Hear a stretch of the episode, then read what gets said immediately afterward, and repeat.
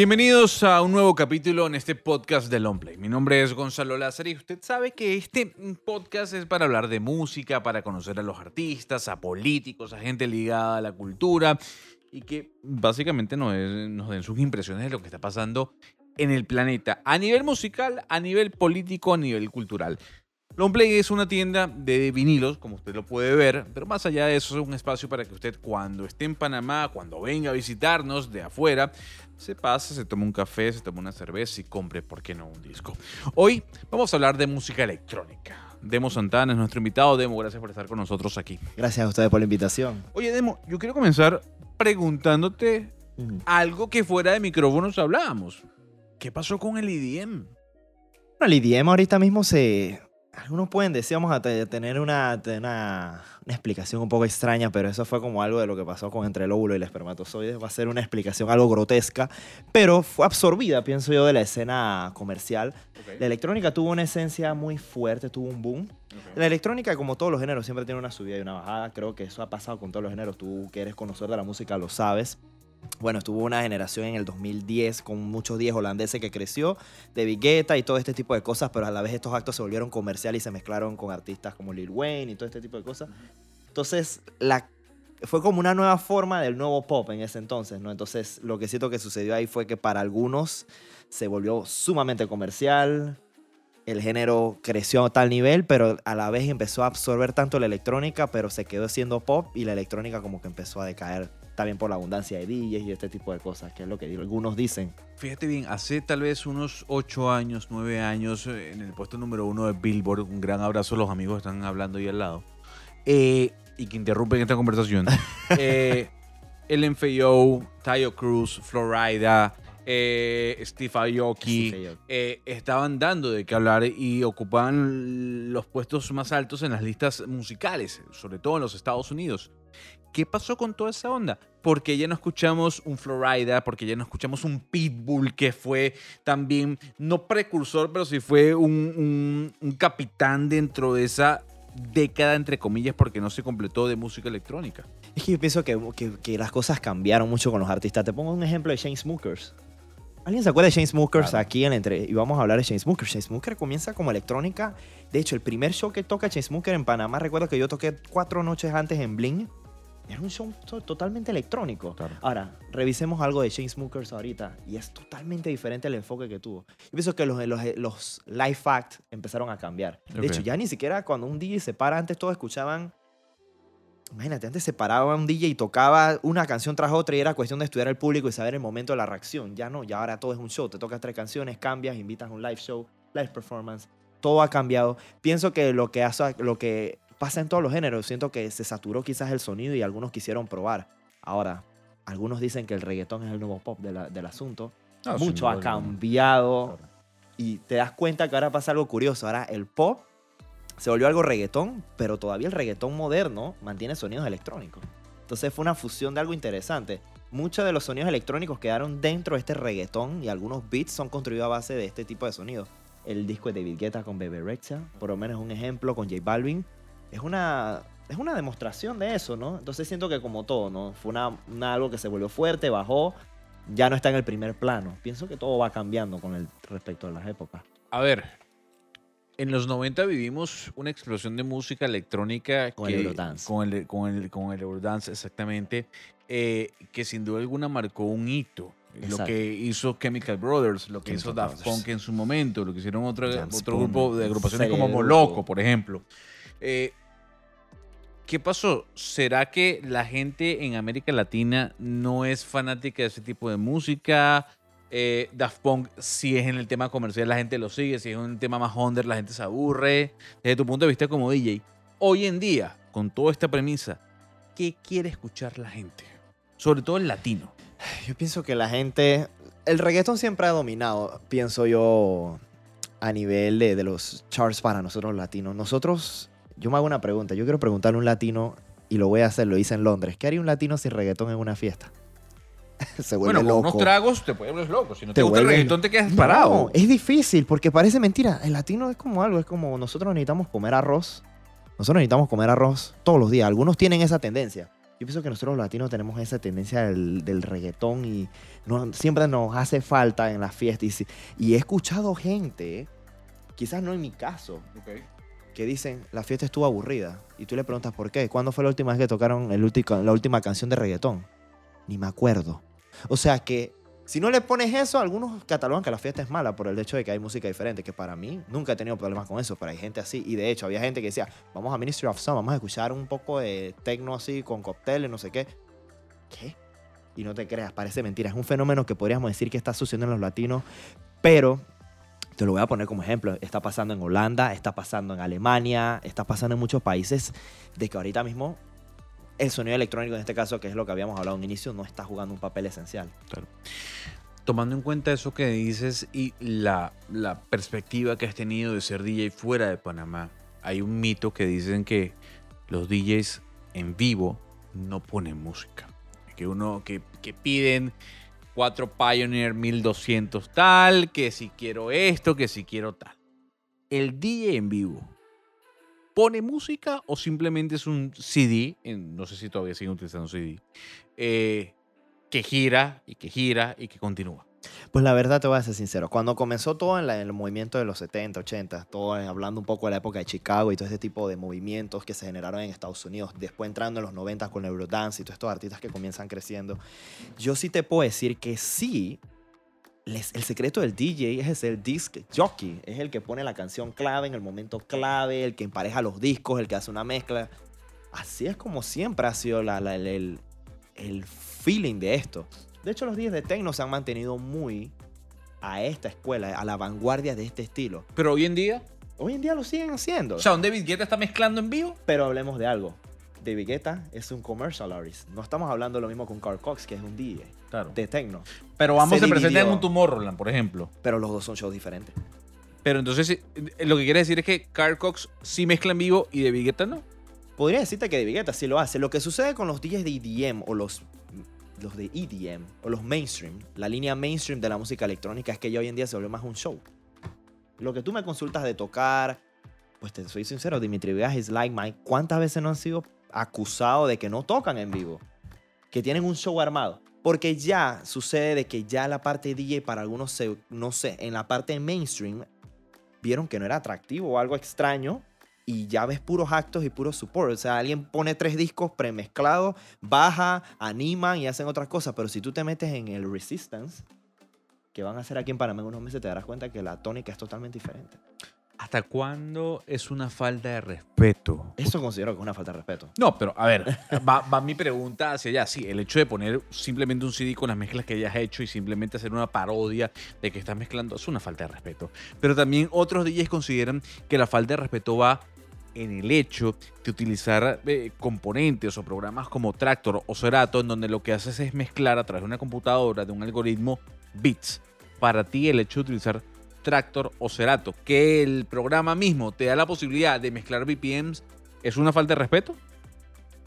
Pues para mí, o sea, yo pienso que la tecnología hizo para facilitar todo. Yo lo utilizaría en el hecho de que por lo menos me gusta tocar con computadora porque puedo tener una galería más extensa y si quiero buscar un disco en el momento porque la persona que me está viendo le gusta Jam and Spoon o le gusta, no sé, Robin Schultz, pues tengo la facilidad de hacerlo. A que no voy a estar en el USB o en un pendrive o un disco duro buscando y tengo tres minutos para mezclar.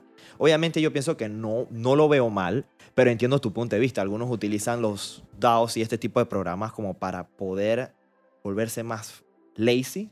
El performance es más lazy. Entonces ahí donde yo siempre voy a tener como una discrepancia con los artistas. Yo la verdad, yo sí todavía sigo creyendo en la antigua escuela y a mí todavía me gusta poner un tracklist. Yo te puedo decir que voy a tocar 20 canciones. Pero una cosa que te diga que son esas 20 canciones, otra- una cosa que yo te diga que voy a mezclar Robin Schulz y después te voy a poner David Guetta y de la nada voy a bajar con la gasolina. Que es lo que muchos suceden. Ya los shows de hoy en día están armados. Y eso es lo que ha hecho perder, perderle como esa fuerza al género. Yo no soy de esos días que me caracterizo así. Yo por lo menos tuve un show aquí en el Parque Omar hace unos meses y yo sabía que iba a arrancar con Kameha, pero yo decía, yo no sé qué va a seguir después de esa canción. ¿Por qué? Porque mi idea es ver al público, saber qué es lo que quieren. Pero hay artistas que no piensan así. Hablas de Kameha y es un tema que utilizaste, obviamente, un, un símbolo de la década del 90 eh, para muchos, que fue el Dragon Ball. Eh, sin duda alguna es un, no, más allá de un símbolo del, de- del anime, es un símbolo, en este caso, de quienes disfrutaron la década del 90. ¿Por qué retrotraernos a los 90 y por qué sacar a colación el tema de Kameha? Que para las personas que no saben, Kameha era ese golpe o ese poder que, que utilizaba Goku, que era el protagonista de Sí, este claro. anime para luchar contra los malos. Bueno, siempre yo he cogido cosas de los 90. Yo siempre estaba familiarizado con las cosas que pasaron en los 90. De hecho, te hablaba tras bastidores de que cuando a mí me enseñaron a escuchar música, a mí no me enseñaron a escuchar la música que algunos escuchan y no con ánimo de creerse nada. Claro. Pero fue una educación diferente. Por lo menos en mi- eh, cuando yo estaba en los finales de los 90, ¿qué escuchaba yo? Tears for Fears y este tipo de cosas. Entonces siempre tuve como... Finales ese- de los 90. Sí, porque mi mamá Ah, yo ponía estaba CDs. escuchando en Sync y Limbisky. No, mi mamá, en este caso mi mamá siempre, mi mamá trabajó para emisoras. Ok. Tuvo una tía que trabajaba para distribuidores de Sony Music en Panamá en los 80. Ok. Entonces todo esto- toda esta música quedó como dentro de la familia. Así como yo paso esto.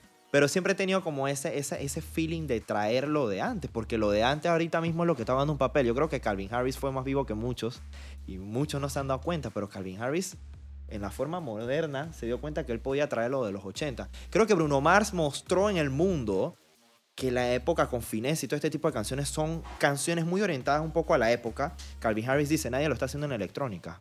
Belleza, pues lo trajo. Y da ironía, pero Calvin Harris saca un disco, digo, David Guetta saca un disco parecido a Calvin Harris. ¿Por qué, si eso es así, por qué la premisa de que el hecho que estamos viviendo una, época, y traemos lo de atrás. Exactamente. ¿Por qué los DJs en Panamá no mezclan con vinilos? Eso es algo curioso. No Pero en lo, en lo- es algo curioso porque en lo personal, si yo pudiera comprar todo y tuviera y mis shows me dieran a mí para poder comprar vinilos, yo pienso que también habría que analizar una serie de cosas. Primero, la facilidad de los tornamesas. Dos, yo pienso que hay un papel muy importante que ningún DJ toca en Panamá. Los fees son, a mi concepto, no sé qué palabra podamos usar, pero a mi concepto son una basura. O sea, cuando me dices fees... Los ser- pagos. Ok, Los pagos. Yo pero, pienso- pero a, a ver, yo, yo te- tengo entendido que ahí es un tema interesante. Aquí un DJ en Panamá, ¿cuánto cobra?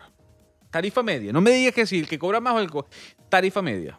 una tarifa estándar podría ser 150 o 200 dólares. La noche. Podría ser, depende de las horas. Yo en ese caso yo no cobro la noche entera ese precio. ¿Y te parece que 200 dólares la noche es un mal pago? A mi 200 dólares la concepto, si tienes que comprar discos y tienes que comprar cosas con tornamesas, te hago la pregunta. ¿Te alcanzaría para poder estar actualizado con la música? Sería Bueno, a muy ver, difícil. A ver, si yo tocase, vamos a suponer, hacemos un ejercicio. Si yo tocase cuatro días a la semana, cuatro días, 200 son 800 dólares. Pero estamos claros que no te van a pagar 200 por día. Ah, bueno, está bien, eso es otra cosa. ¿Cuánto debería ganar un DJ en Panamá? Por, En una discoteca. Suponga, olvídate de si mezcla con tornamesas. y ¿Cuánto debe ganar yo un DJ en yo pienso Panamá? que fácilmente un día debería ganar 300 a 400 dólares la noche, no 150 como he escuchado y hasta algunas veces 100 dólares. He escuchado casos así. ¿Qué representa, tomando en cuenta eso que estás diciendo, que el di o sea, ¿qué representa para la discoteca el DJ? Porque El una cosa es que yo, eh, un- Ajá. ah, yo- sí, es muy importante musicalizar, Claro. es muy importante brindar o, o- o- o generar algún tipo de, de emoción con la música. Em, hay una responsabilidad muy alta por quien pone la música en un local. Pero 400 dólares, ¿qué le representa al local? ¿Cómo te asegura que ese DJ es el que tú necesites para tu local? Con, un al- con una alta inversión. No, claro, es una buena pregunta, porque de ahí entonces también tendríamos que ver el recorrido del DJ, del artista. Por lo general, cuando estuve viviendo afuera, que te puedo traer mi experiencia a colación, los DJs cobran de alguna manera, ellos cobran en base al recorrido que ellos tengan. ¿Y cuántos tickets venden? O sea, ¿qué tanto es el nombre que está circulando? Creo que pasa algo similar en Panamá, pero no de esa manera, porque todavía los precios son bajos. Pero el salario mínimo del DJ en otros países son de 500 dólares. Aunque sea el DJ que Por va a tocarte. Sí, hay DJs que tocan por 5 horas y cobran 500 libras de esterlina, equivale a 650 dólares. Pero entonces estamos hablando de eso. Ahora, tú me vas a preguntar por qué sirve esto, porque eso te sirve para hacer. Me voy un poco al tema. Artistas DJs. DJs modificados artistas. ¿Cuántos tenemos en materia de exportación? Es No, muy- difícil. muy pocos. Es muy poco. Pero ahí, ahí- ahí yo te voy a decir algo. ¿Cuántos artistas DJs o cuántos DJs quieren cobrar más para comprarse unos Technics MK2? Es ahí donde está. O sea, por Ahí ejemplo. donde la, la- donde ahí hablamos sea, de disciplina, claro. Exactamente, porque una cosa que tú me digas, sí, mira, mi trabajo vale tanto porque yo necesito comprar las herramientas que, que requiere mi noche, porque con esto puedo evolucionar.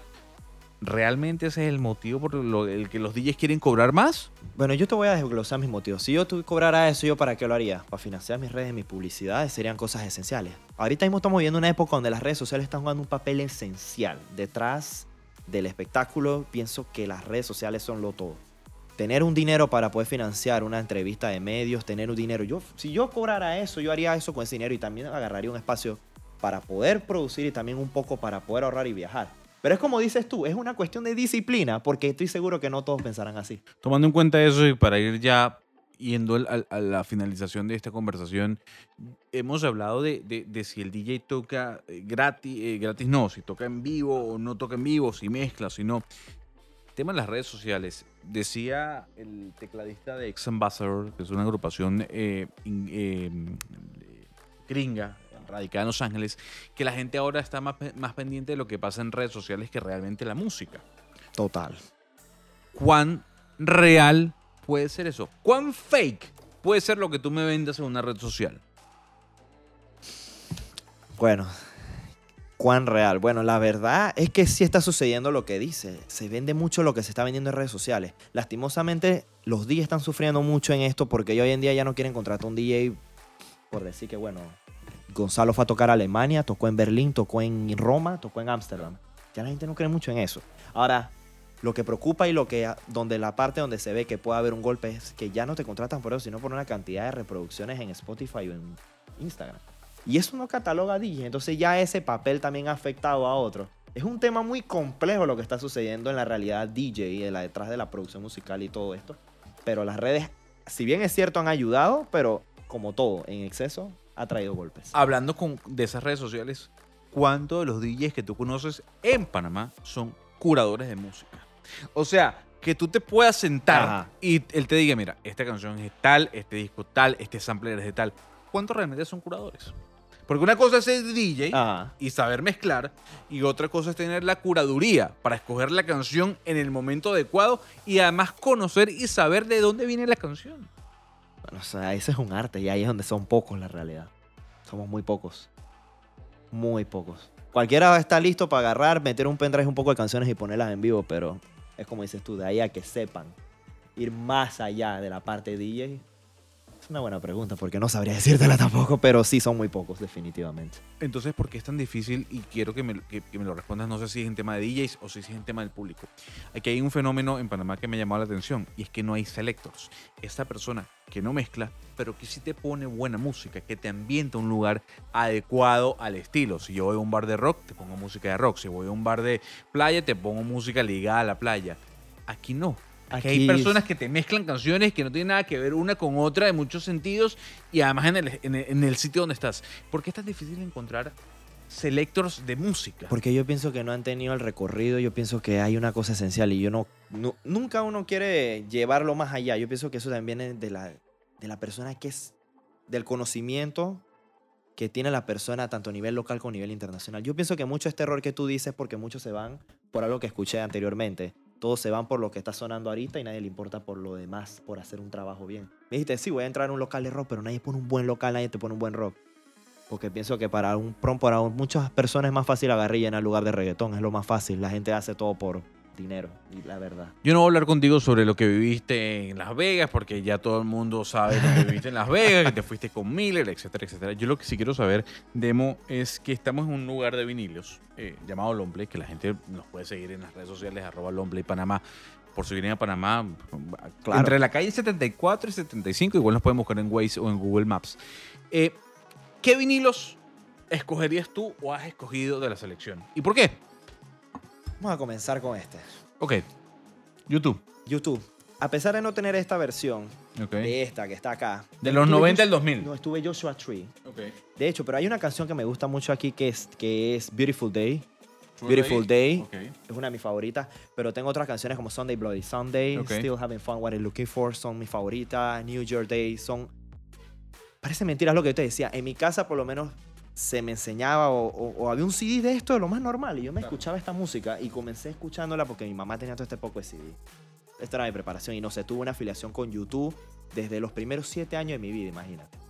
YouTube. Además, seguramente en tu estadía en Londres escuchaste mucho YouTube. ¿no? Claro, de hecho era parte de la conversación porque son irlandeses, así que son parte de la comunidad Reino Unido. ¿no? Bueno, aquí veo otro vinilo. Además, este, este disco es maravilloso. es una belleza. Eh, también de Inglaterra, ¿no? sí, Coldplay. estaba afiliado con la música inglesa. ¿Por qué? inglesa.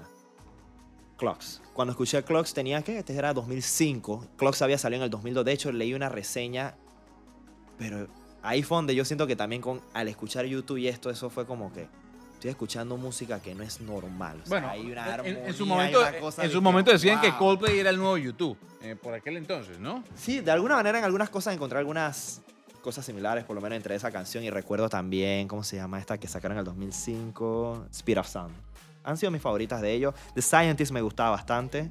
Bueno, el Rush of Blood into to the Hit, pero obviamente Clocks fue como el boom de ellos en el 2002, cuando el manager decide invertir y trabajar con ellos de duro. ¿Por qué es tan difícil escuchar este tipo de música en locales en Panamá? Demo? Yo pienso que Es la gente, es el panameño, es quien vive aquí en yo te Panamá, soy el sincero. Yo te soy sincero. Yo pienso que es falta de, de cultura en todo. Y el problema que más me preocupa detrás de eso no es la falta de cultura, es el hecho de que la gente se quiera involucrar. ¿Sabes? Si tú le pones esto ahorita mismo y tú vas allá afuera y vas a la carretera y le pones un disco de Coldplay a una persona, dime qué te van a decir. Especialmente ese que está escuchando Miss Lonely o el que está escuchando eso. No le importa. No le interesa. Lastimosamente. Pero bueno, como ya te digo, yo siempre estuve afiliado a esto. Esto es lo que me gusta. Yo pienso que hemos fallado en eso y, y si te das cuenta, siento que estamos trabajando mucho por el producto fácil y no de crear una cultura. Imagínate que está, la gente estaba tan estresada y ellos decían que había una comunidad detrás en Reino Unido que ellos trabajaban y veían las noches y ellos les preocupaba porque la gente estaba tomando la, la actitud de ir a los clubs y beber y no por la música. Si es que a esa gente le preocupa tanto eso, aquí en Panamá nadie le importa eso. Aquí la gente, los promotores les importa que la gente vaya y consuma el coro. claro. Nadie le importa que escuchen una remezcla de Coldplay o de la nada te aparezca a la una de la mañana una versión electrónica y te pongas en las voces y te ponga Mr. Brightside. O sea, eso no lo vas a hacer aquí así por así. De The Killers. Imagínate algo así. Sí, cla- claro. Y, y- y por eso que yo creo que lo que viste en, en Inglaterra en tu estadía, que fue de unos seis meses, si no me equivoco, te diste cuenta que la expansión musical ligada al indie, ligada al rock, va muy de la mano, sobre todo en Europa. La gente se disfruta una noche escuchando buen rock o buen indie. Sí, de hecho, estaba con una compañera allá y ella se estaba listando y que no, que voy a escuchar en Glastonbury cuando le decía a los artistas. Y que, "Ay, igualito, igualito a lo que voy a escuchar yo los fines de semana aquí. Demo, tus redes sociales, por favor. Demo Santana Official en Instagram, en el resto estoy como Demo Santana, ya saben, me pueden seguir por acá y bueno, espero mi nueva invitación por acá. Demo, ¿qué estás escuchando ahorita en plataformas para saber? ¿Algún DJ, alguna, alguna Bueno, de hecho, ahorita sí he escuchado, siempre tengo la tendencia de escoger dos o tres días a la semana para escuchar este tipo de canciones. Bien. De hecho, me- a veces me meto en el carro, escucho Clocks, Coldplay, me meto a veces en mi guía de YouTube. Hay un artista mucho que tiene mucha afiliación a tocar en Creamfields y todos estos festivales. Es uno de los miembros de Suizos Mafia, Steve Angelo. Hizo un álbum llamado Human. Es algo totalmente dentro de la electrónica, pero solo a la vez alejado. Ok. Mucho instrumento, Ok. mucha música real, mucho instrumento de viento, todas estas cosas. Es una música, parece mentira, no pareciera dentro de la música, pero de la música electrónica normal. Mucha música fina dentro del álbum Human de Steve Angelo. Nothing Scares Me Anymore es una de mis canciones favoritas. Escúchense el arreglo y se van a dar cuenta que esto tiene algo de similitud con lo que hemos hablado aquí. Demo, gracias por estar con nosotros. Gracias a ti. Así finalizamos este nuevo episodio del podcast de Longplay. Usted sabe, mi nombre es Gonzalo Lázari. Nos tiene que seguir en la cuenta de Instagram, arroba Panamá, la página web mylongplay.com, porque allí no solo verá este video, sino también verá todo lo que tenemos en la tienda, sabrá el mapa o verá el mapa que lo guía hacia este spot, que estamos dentro de Rock and Folder, estamos en Spotify, en Instagram TV, en fin. Síganos. Longplay Panamá, podcast Lombre. Demo, gracias por estar Gracias aquí. a ti. Nos vemos en la próxima.